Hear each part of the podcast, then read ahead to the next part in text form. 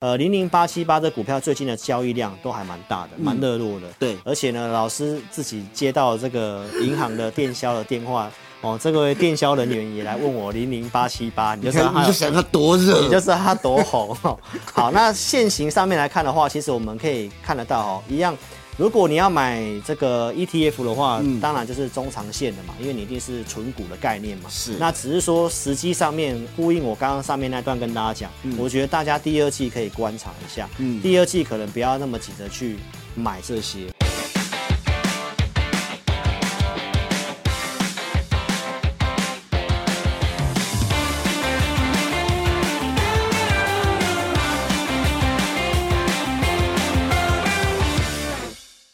欢迎收看《赢家大亨》，我是大 Q 哥。今天现场为您邀请到的来宾是国际财经专家、资深分析师陈志林老师。志林老师你好，大哥你好，各位观众朋友大家好。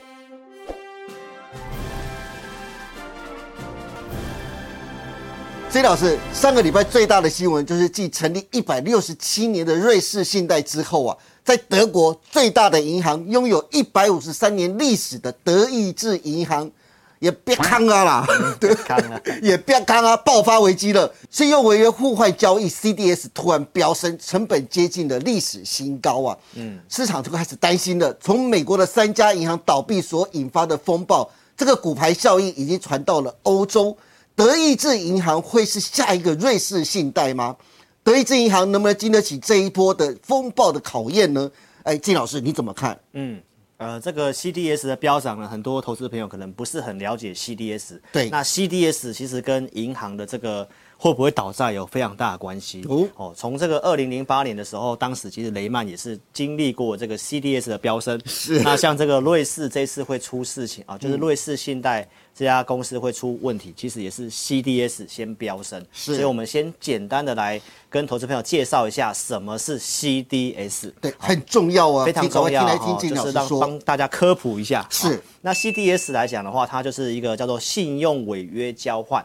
哦，信用违约交换是什么意思呢？因为像银行都会发一些债券，对哦那有些投资朋友就会去买这个债券，是但是买债券，你是他的债权人吗？嗯，那最担心的是什么？我去买，但是我最担心会被倒债啊。哦对，担心就是倒债的问题嘛。对所以其实 CDS 来讲，简单来说，它就是一个保险，是保险的概念。嗯，你买入这个债券之后呢，你可以去这个 CDS 的卖方，你可以支付一点点权利金，是它有点像是这个选择权的概念，哦就是你负担一点点的一个这个保险的费用。是那假设这一家银行哦，将来出了问题了，然后对你你的这个债券怕它倒闭，它出了问题的时候呢，那这个 CDS 哦，如果真的倒了，它会赔偿你原本的一个债券的一个金额，是哦，就是等于就是让你没有这这方面的损失，嗯，哦，所以它等于就是类似一个选择权的交易，是那当这个 CDS 往上飙高的时候，代表说，哎，你持有债券的人。嗯，哦，你现在要负担更高的成本去买这个保险，人家才愿意理赔。也就是它倒债的风险越高，就是代表说它飙升，就是倒债的风险越高的意思哦。对所以我们可以来看一下这个制作单位帮大家准备的这个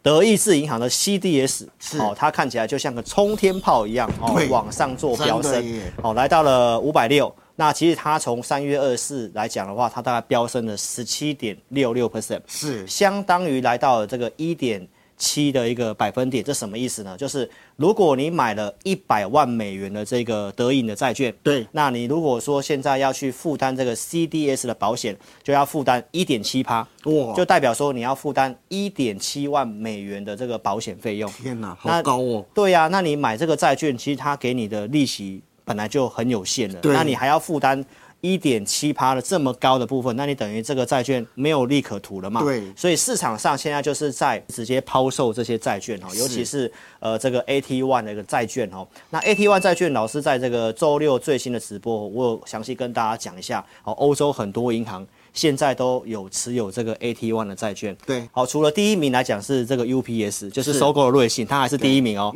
第二名是巴克莱，是德意志才排在第五名 而已。哦，所以这个欧洲银行哦，在过去这个欧洲欧债的事情之后，其实慢慢的才开始重组啊，像德银才重组，慢慢要恢复对当中。现在嗯又开始让市场上哦对他们比较哦没有信心哦，所以从这个 CDS。大家最近可能会常常听到这个名字，对哦让大家做个了解，去观察一下银行会不会有这方面的问题。所以其实现在就是因为瑞士信贷。呃，收购了这个事情，然后说要把这个 AT1 的债券把它归零，对让大家突然吓了一跳。是哦，原来债券也可以归零哦。 对因为你买这个债券，一般来讲哦，债券是呃偿还来讲的话，它是优于股东的哦，对就是你是跟他你是借钱给他的嘛，是所以当呃一个银行出事情，它都是优先要还债券，对，然后才去清偿这些股东的权益哈、哦，是所以这一次既然债券被归零哦，大家就开始。呃，非常担心哦，是不是我们亚洲这边的一个银行啊、a t One 债券是不是会有问题？那很多人不是很了解 a t One 债券哦，对简单跟大家讲一下，这个就是又叫做 COCO 债。那这个部分的话，就是说它比一般的债券哦，给你更高的利率。对但是呢，万一出事的时候，它的偿债顺序是比较后面后面的而且它还有个特殊的条款哦。是为什么这一次的这个瑞士信贷会把它注销呢？好，其实就是因为它里面有个条款，嗯，万一出事情了，被政府接管的话，对那它是可以不用还这个 AT One 债券的。是所以这一把火其实慢慢有烧到亚洲这边，好、亚洲这边其实也有发现到有很多都是有这种呃可以归零的一个条款。哦对所以亚洲的银行业来讲的话，我认为大家可能要。多多的观察嗯哈，因为这个市场上现在对于银行的这个债权啊、流动性的部分都有非常大的担忧哦。对，包括这次德意志银行也是因为大家担心，就是德意志银行发行的 AT1 债券也可能可能会被归零，所以是被大幅抛售，才会造成它的 CDS 飙高，对对不对？那其实我们可以来看一下哈，就是金融业者跟这个政府方面好像。大家的这个沟通跟想法上好像有点出入，哦哦，所以我认为是这件事情大家可以一样要先保持谨慎。是好我们可以来看一下哈，就是德国这边出事情之后呢，我们可以看到像德国总理肖兹也是出来信心喊话，嗯，哦说哦呃这个德银哦重组之后现在的财务状况没有什么问题，哦那欧洲央行也提到就是会像效仿联准会一样，必要时哦注入流动性。对那这个法国的总统马克宏其实也是出来讲，欧洲银行哦，就是呃有非常坚实的一个基本面啊、哦。那其实大家都知道，欧债之后，其实大家对于欧洲的银行的部分，其实本来就有些担忧了。是那现在又出了这些事情来讲的话，我认为大家要观察一下哈、哦，因为这些政府官员都是出一张嘴 而已。对，实质上现在哈、哦、还暂时没有任何的一个作为哈、哦。是所以大家要特别去评估一下哈、就是这个 AT One 债券，因为这个事情之后，呃，不管是欧洲的银行出现的，大家开始去找这个哪些银行持有 AT One 债券比重高的，哦都对开始 CDS 都有飙高的现象哈。那亚洲也有这个归零的条款哦，所以对我认为这方面来讲的话，市场上银行最怕就是这种多米诺效应，是哦，就是大家担心，然后一个一个一个倒一个哈、哦。好，那我们刚刚讲了，除了欧洲的政府来讲都是出一张嘴，嗯对其实现在来讲的话，美国这边呢其实也是出一张嘴，也差不多哦哦就是华尔街跟政府这这之间好像有很严重的代沟哈、哦。是我们来看一下，在最近这两周，大家最担心的就是美国中小银行的这个挤兑的事情嘛。是那现在根据这个联准会最新的一个报告哈，我们制作单位这边帮大家做整理的。嗯，其实，在上个礼拜哦，就是中小型银行的提款金额这边有高达了一千两百亿美元，是，那这个金额是创了二零零七年以来的新高。这次恐慌程度比二零零八年雷曼的时候还要恐慌哎。对，所以我们这边可以看到华尔街跟这个政府单位哈，其实有所谓的一个严重的脱节，这不是我讲的哈，这是路透社的分析的报道哈，就这么说。嗯，那为什么会有说这个分歧的事情呢？其实我们可以来看一下哈，拜登政府跟华尔街哈，其实在这三项来讲的话，想法完全不一样。哦，真的哦，因为有人就是当官的，是就是想说啊，就就是用嘴巴讲讲安抚没事。对那华尔街这边是希望政府有个实际的实质的力量作为这样子哈、所以你看，我们第一个先讲这个系股银行的倒闭。嗯，好，那美国联邦存款保险这个地方是并没有针对这个事情一开始没有做一个正面的回应。对那选择是赶快让系股银行就关门了。那华尔街这边其实是认为说，其实只要在第一时间找一个好的买家，而且其实事实上是有人对于系股银行是有兴趣的，对哦，因为它里面的资产并不是说像雷曼一样一堆衍生性商品，它是只是因为持有。呃，它把短期的资金去投入长期的债券，造成流动性不足。嗯它还是一家非常好的银行，对所以其实是有买家愿意买的，但是拜登政府选择让它倒闭，所以市场上就因此造成了这个恐慌。对再来最近就是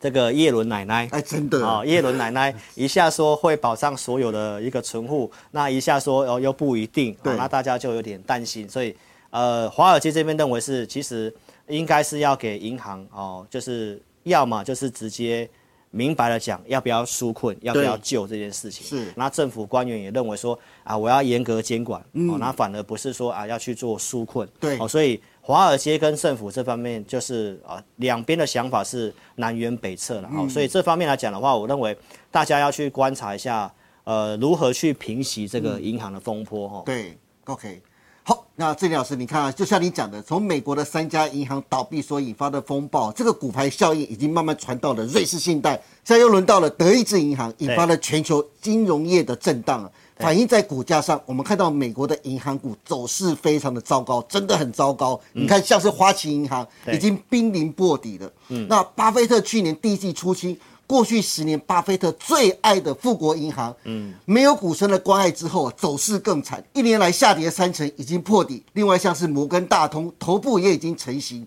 金老师，美股的金融股走势这么弱，那对台股的金融股是不是也该趁早避开，及时逃命去呢？好，那从美国银行这三个的一个现行角度，嗯，就可以看得出来，就是说这个银行的这个风暴应该会持续。那我们上一个礼拜有跟大家分享嘛，哦，关注就是看道琼嘛，因为对里面都是这个金融股，是嗯它什么时候站回去季均线，大概代表市场上已经都整个消化这个银行的利空了。对所以如果你要买金融股的话，我认为你要先稍微观察一下美国的这个道琼的指数。好那我们可以看得到，像这个台股的这个金融的保险类的这个大盘的线图。哦，其实我们可以看到，它其实也都是在年线以下的，是相对上比整个加权指数还要弱，而且在这个银行发生这个事情之后，它就是正式的跌破了这个上升趋势的轨道。对，那最近几天它虽然稍有稍微做反弹，嗯，但是大家可以看到下面的成交量它其实是缩小的，这看起来就是一个标准的，就是反弹的走势，是所以它可能还会有一个下跌的一个对称的西坡，对嗯哦，因为 A 波是破了这个趋势线嘛。那按照这样来看的话，这边的反弹上来的话，还是提醒投资朋友，嗯就是你有金融的，很多人最近媒体都告诉你下跌是机会，哦是，赶快去去存股哦。 那我认为是多观察一下。嗯，那我们来看一下这个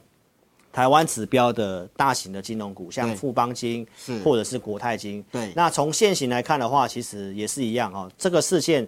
呃，把它拖下来之后，上涨其实最近都是没有量的。对哦，就是大概就是看起来它就是一个反弹的一个态势啦。是嗯对。那台气银就是过去这个纯股族的最爱，哦最爱的就是配息很高。是哦，那这次因为听说配息就配的不怎么样，哦，直接跳空大跌，跌对到年线这里。哎，不过郑老师，刚才你特别提到了存股啊，对我就想到最近这一段时间啊，整个三月份，你知道吗？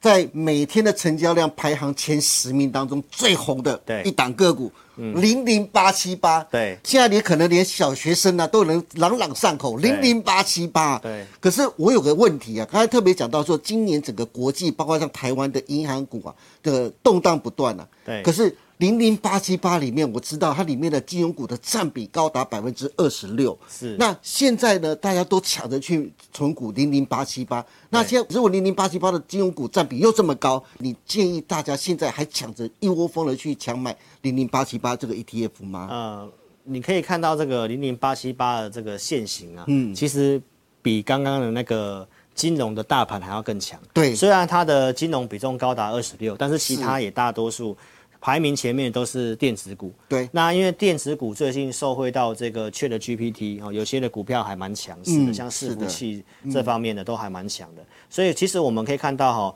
呃，零零八七八的股票最近的交易量都还蛮大的，蛮热络的。嗯对而且呢，老师自己接到这个银行的电销的电话，哦，这位电销人员也来问我零零八七八，你就你知道看，你他就想它多你就热，知道它多红哦。好，那现行上面来看的话，其实我们可以看得到哦，一样。如果你要买这个 ETF 的话，嗯当然就是中长线的嘛，因为你一定是纯股的概念嘛。是那只是说时机上面呼应我刚刚上面那段跟嗯大家讲，我觉得大家第二季可以观察一下，第二季可能不要那么急着去。买这些。是哦如果你是自己定时定额，这当然另当别论。那我认为第二季是一个很重要的观察，嗯，因为第二季大概会决定于第三季会不会继续跌。从技术线型的角度，吼，零零八七八其实最近上涨，你可以看下面成交量也是在萎缩的，也是缩小的。对那我是建议这个地方你可以考虑做个减码，减码个三分之一也可以。是那像其他的这个 ETF 来讲的话，呃，投资人都很喜欢存这些高股息的嘛。对像这个是零零七一三高股息，对那它的金融股的成分就比较小，对所以相对上你可以看得到它的现形就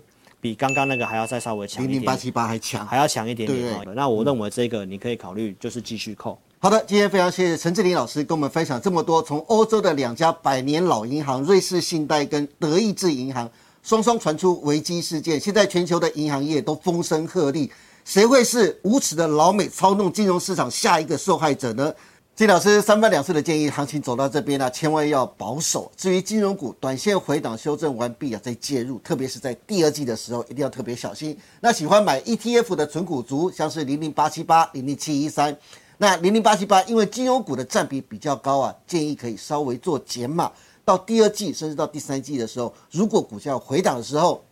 再进行介入啊，这是金老师的建议。最后，如果大家想知道今年更详细且完整的行情跟规划，甚至到底该买哪些个股的，欢迎大家都能锁定陈志林老师每周二四下午 live 直播的《志在必得》，以及每周六晚上八点半直播的《前进大趋势盘后解盘》节目。当然，更重要的，欢迎大家都能踊跃下载陈志林分析师 APP。我们再请志林老师来说明他独立开发专业的理财系统。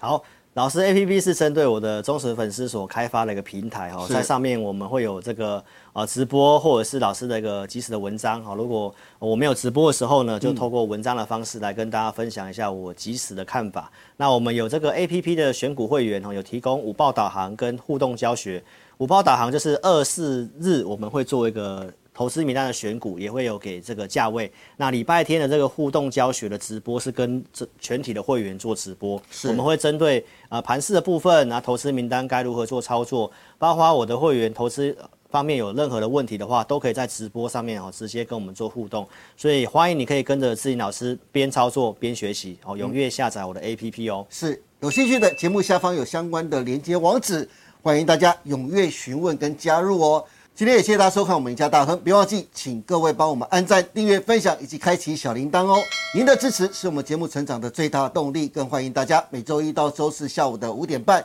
继续收看我们赢家大亨。我们下次再见喽，拜拜。拜拜，祝您大赚。